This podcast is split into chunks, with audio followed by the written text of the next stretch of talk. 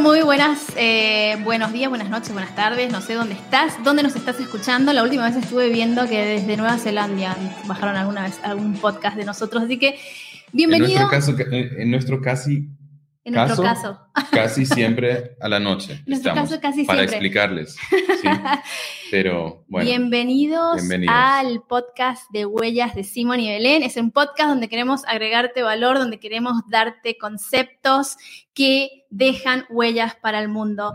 Y para eso también invitamos a gente muy, muy especial, a gente que deja huellas en su círculo de influencia. Y una de ellas es un un hombre, yo casi iba a decir un chico, ¿no? No sé cómo le dicen en, México, em, de 23 años. Él es CEO de HydroSafe, es una empresa que él nos va a contar un poquito más de qué se trata. Esto ya, señores, es, es, impresionante. la, otra vez yo vengo, la otra vez yo vengo a la casa, eh, entro a la cocina, digo, hola, mi amor, y mi amor dice, Shh estoy escuchando algo bastante interesante. A ver, eh, ya vamos a hablar. Sí, pobrecito, pobrecito. Y bueno, y yo me puse ahí, eh, empecé a escuchar también y estaba este, este señor y ahora está en la pantalla y ella dijo, lo tenemos que invitar.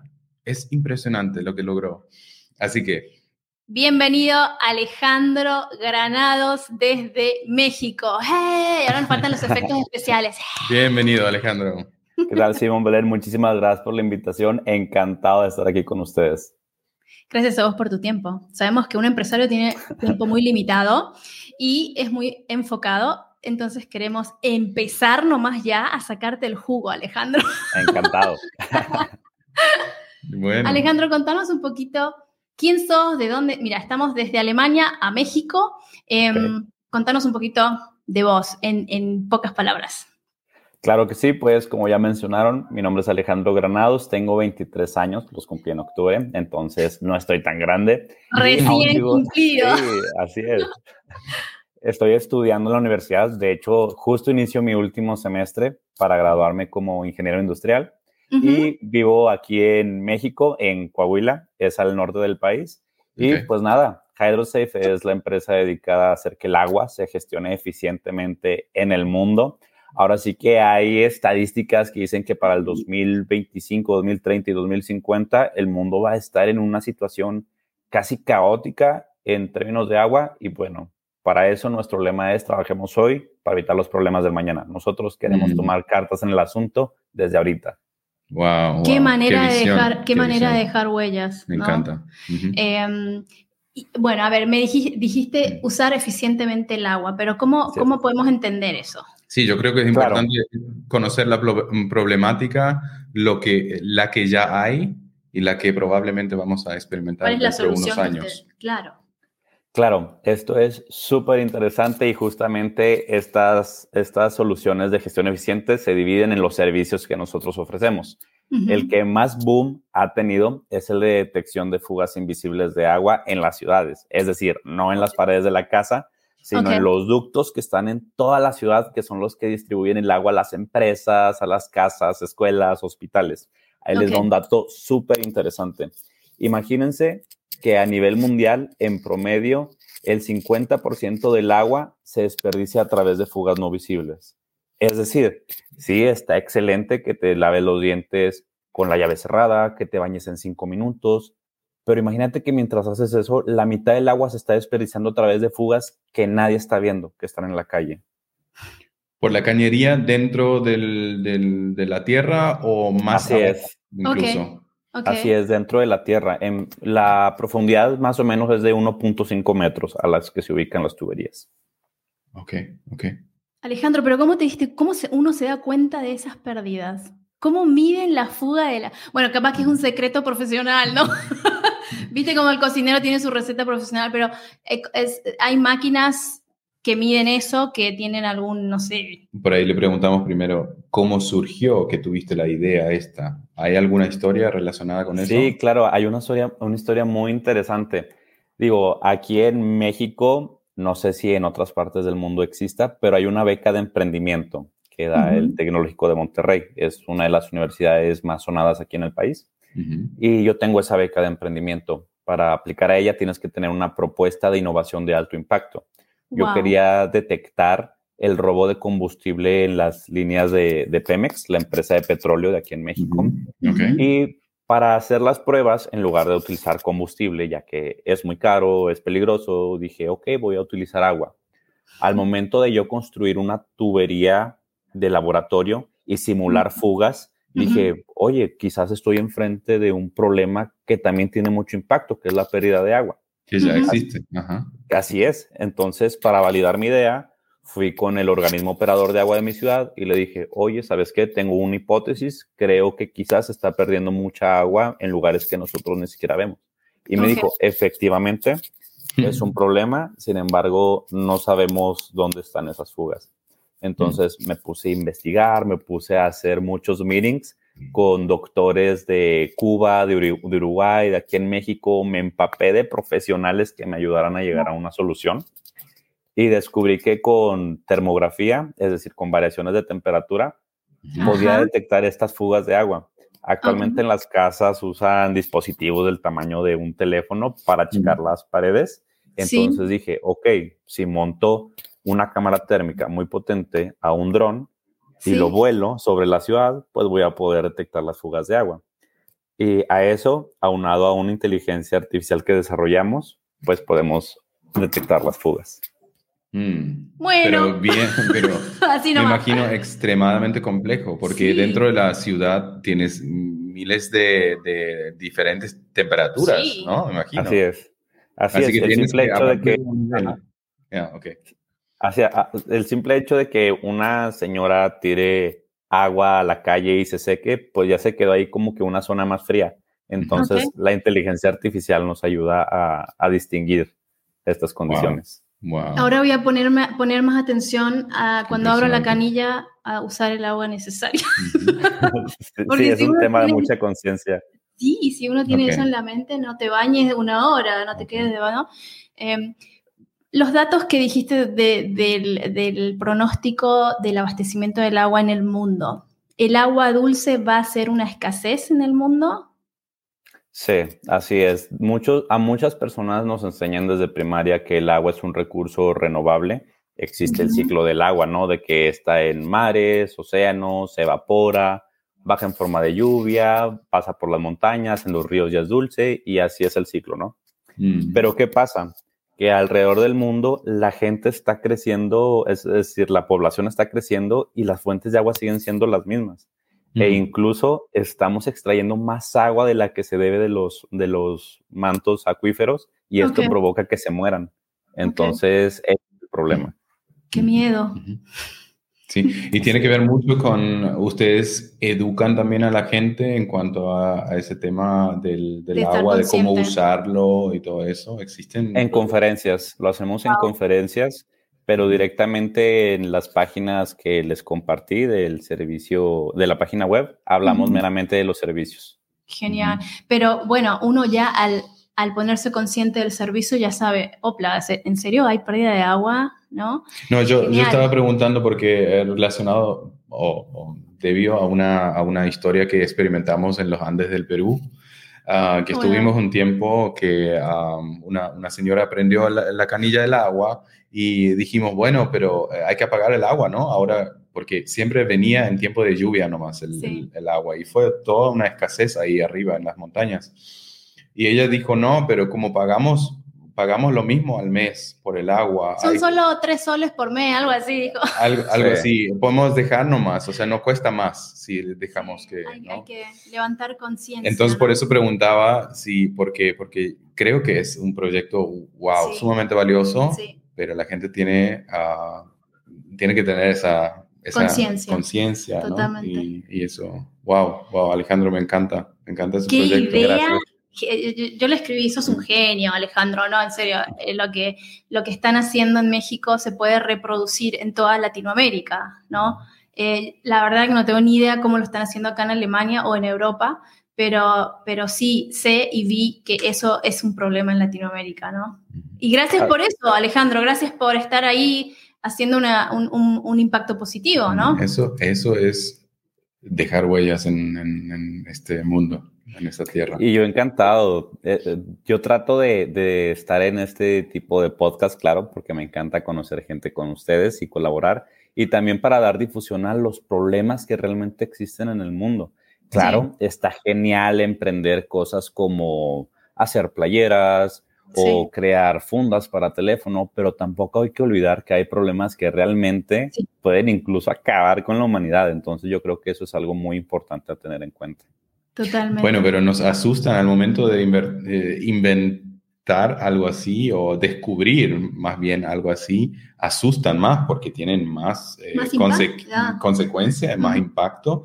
Eh, ¿Cómo, cómo eh, te fue frente a, esa, a ese, digamos, ese desafío? ¿No tuviste de alguna vez, de alguna manera, temor a, bueno, ¿qué, cómo, ¿cómo hago eso de la eh, inteligencia artificial, por ejemplo? Y voy a poder. Frente a la, a la, complejidad, ¿qué hiciste? Eso, gracias. Claro, yo creo que la habilidad más importante que debe de tener el dueño de una empresa o un CEO es saber rodearse del equipo correcto, porque uno no es todólogo, entonces debe aprovechar las fortalezas de los demás.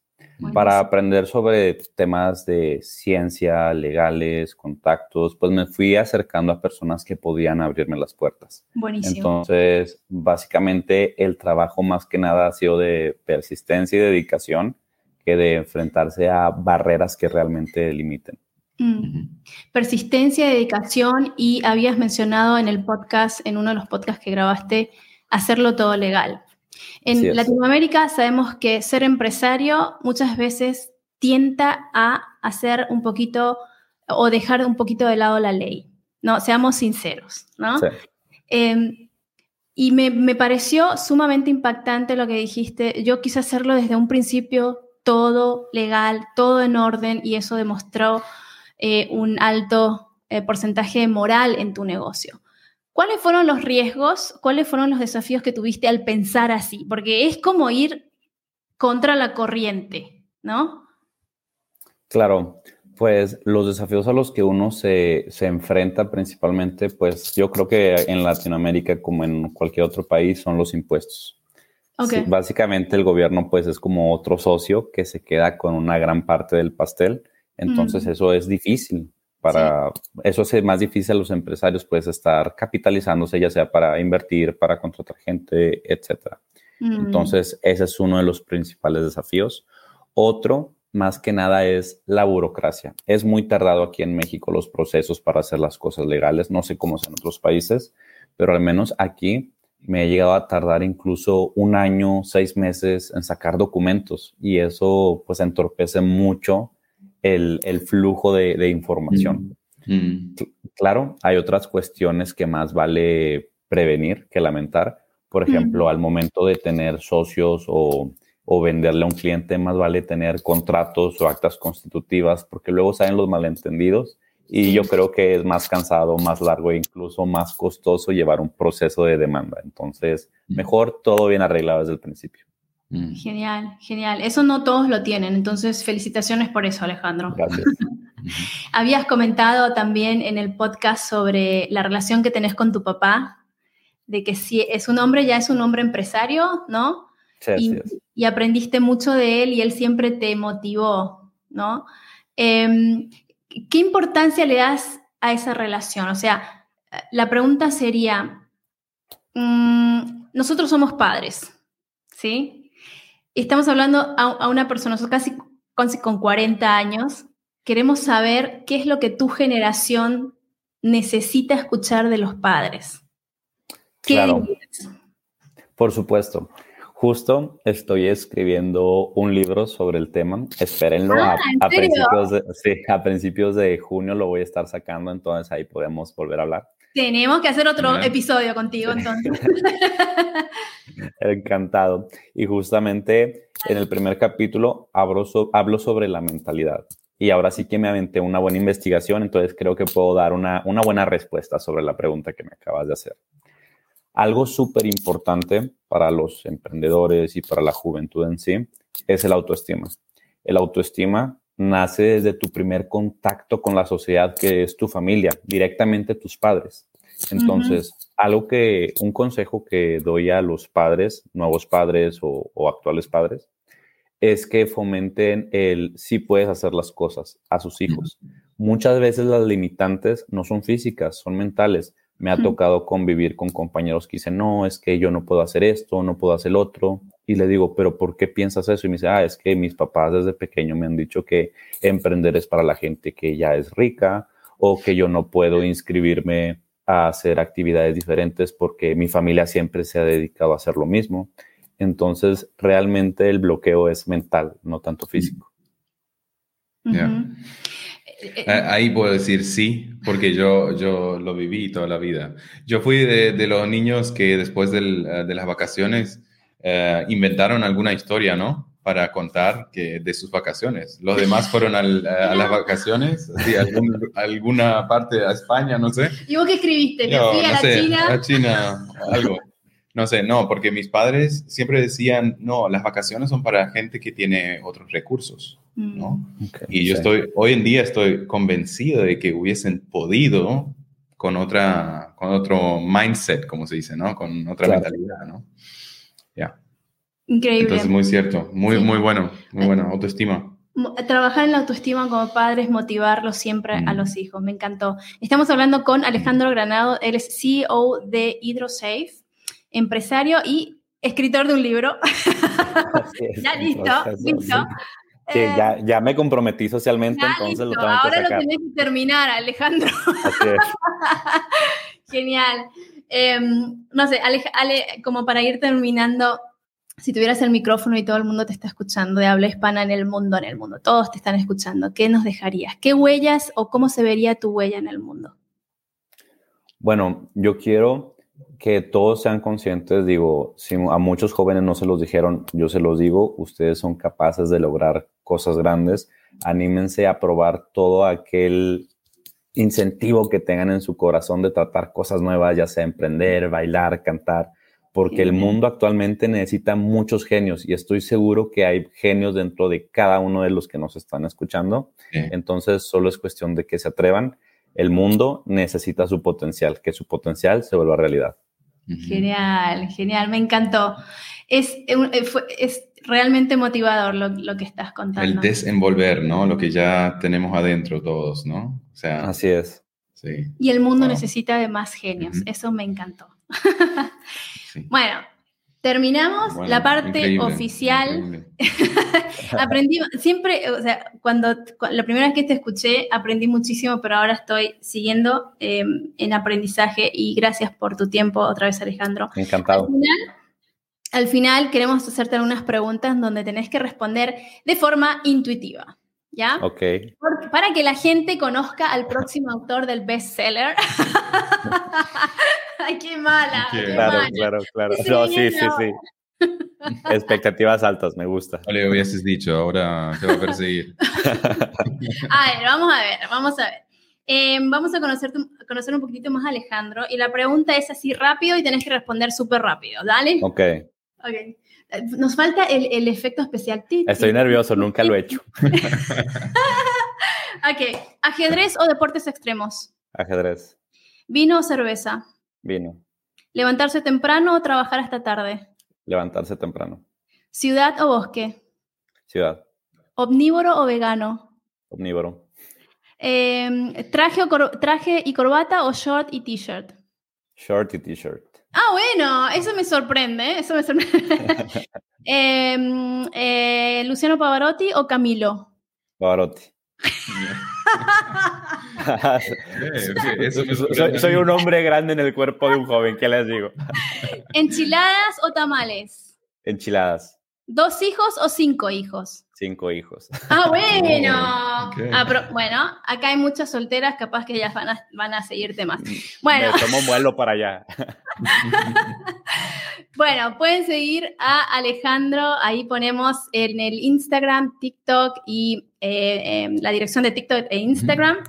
Pueden seguir a Alejandro Granados, poder contactarse con él. Ale, ¿algo más que quieras decir como sello?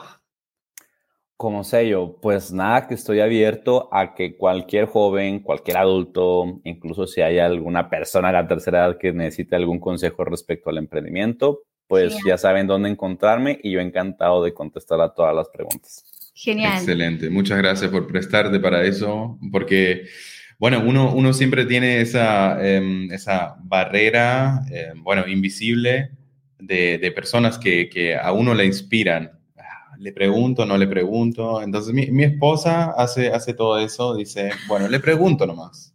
No pierdo nada. no pierdo nada. Claro, no pasa nada. Encantados de que, de que dijiste que sí y bueno, yo, yo estoy seguro, bueno, te vamos a invitar otra vez, ya te lo digo, y eh, después de haber leído tu libro,